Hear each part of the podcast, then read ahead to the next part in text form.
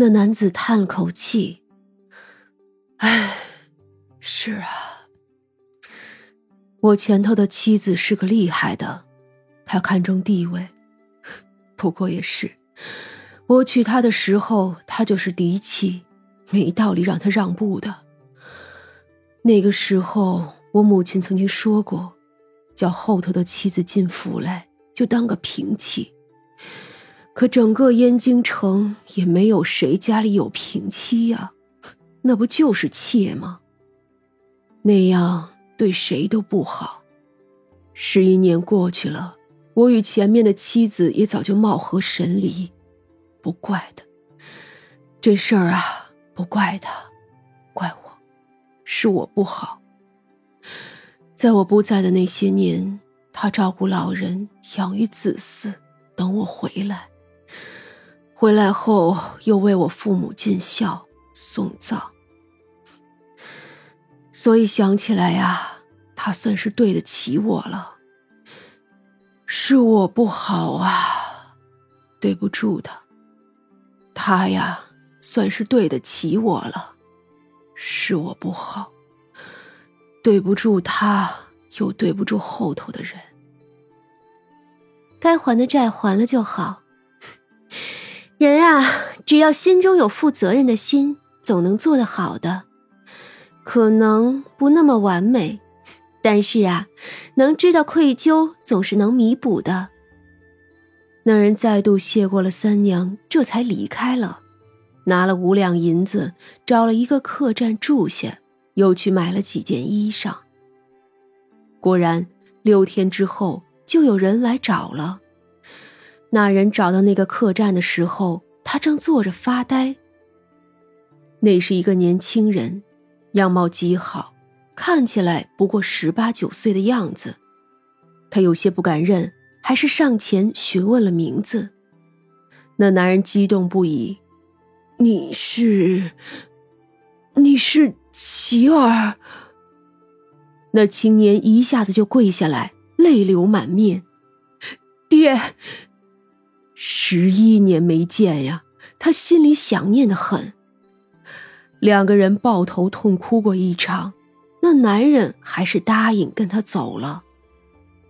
其实他也就四十出头，不算太老，只是这些年的煎熬、愧疚，以及这一场大火和被扫地出门的打击太大，显得他实在憔悴罢了。临走，他带着儿子又去了一趟无味馆，不光是还钱，还吃了一顿便饭。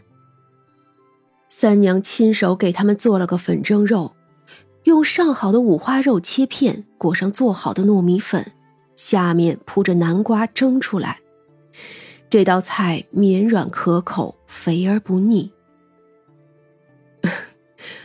我这就走了，以后啊也不会再来了。多谢娘子。那男人笑呵呵的，这个呀是我儿江琪。江琪起身，郑重其事的给三娘作揖。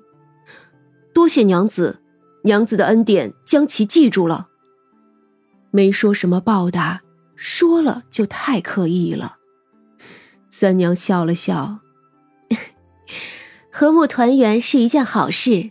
心中啊，都不要再生怨恨就是了。娘子的话，江琪记得了，也明白，并没有什么怨恨。江琪没有，母亲和妹妹也没有。世事弄人，造化无常，谁都没有错的。江琪心里知道，三娘说的是他们不用怨恨爹爹，也不用怨恨爹爹的原配和嫡子。确实啊。真的没有什么好怨恨的，他们在后，人家在前，就算是错，也是他们的错。是啊，没有什么怨恨的，以后啊，我就住在那个小城镇里养老了。那男人笑呵呵的，而那男人也不再恨嫡妻和嫡子了。或许一开始被赶走，他还是有些恨的吧。可想想这么些年，也是他对不住他们。如果家里的一切都留给他们，他们就高兴的话，可以。于他来说也无所谓了。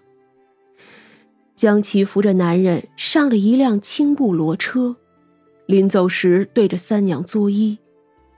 走远了，三娘笑了笑：“ 哼，这个男人，明明是该朝堂显威、封侯拜相的命，却因为天灾成了如今的样子。也还好，他尚有退路。朝堂显威是不可能的了，可却能安享晚年，倒也不错。”那骡子车往城北去了，出了城门，一路往东北走。马车里，多年不见的父子正在说着话，好像这些年的离别更像是梦一场。离开了燕京城，男人心里的枷锁也就都没有了。身后与自己无关，那就继续往前走吧。还有人一直在前方等着自己。而燕京城里一处繁华的院子中。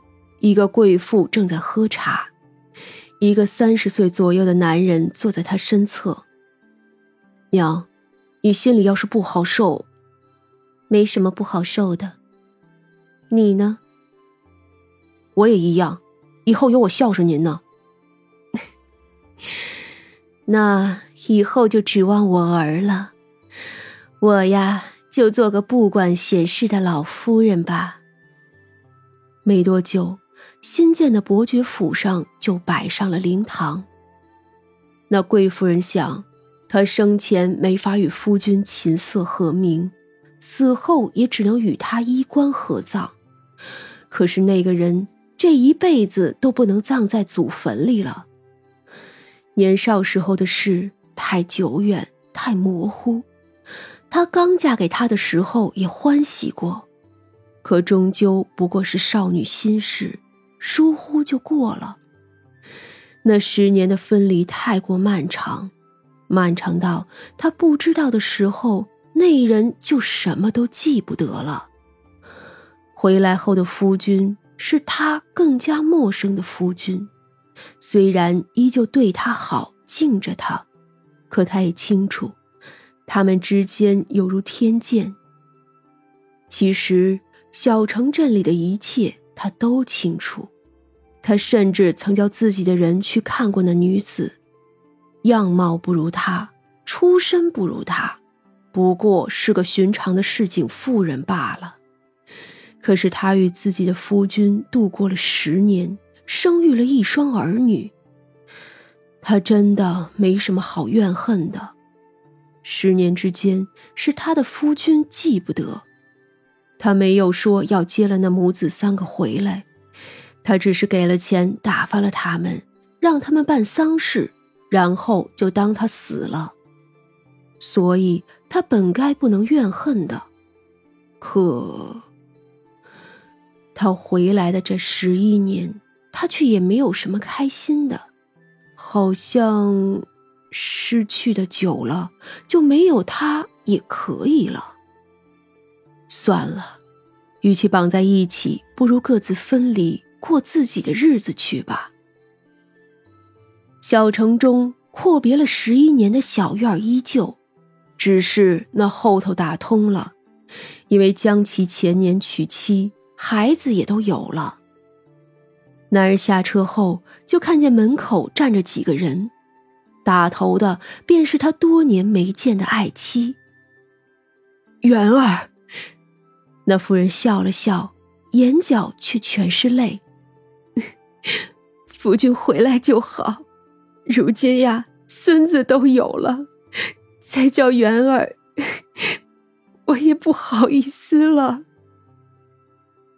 那男人想笑，扯了扯嘴角，却失败了。他跪在了当地，嚎啕起来。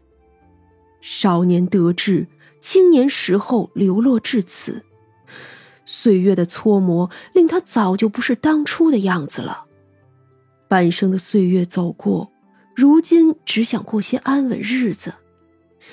深深的绝望也走过来了，如今到了这里，倒像是真的到家了。一家人都哭作了一团，明明这里的冬日比那燕京城还要冷，可他们一家子聚在一起，好像也就没那么冷了。有些人的人生路啊，兜兜转转，失去太多，可也总会在失去中得到些什么。不管处于什么样的境地，人不能背弃良心，如此便总会有一线光明的。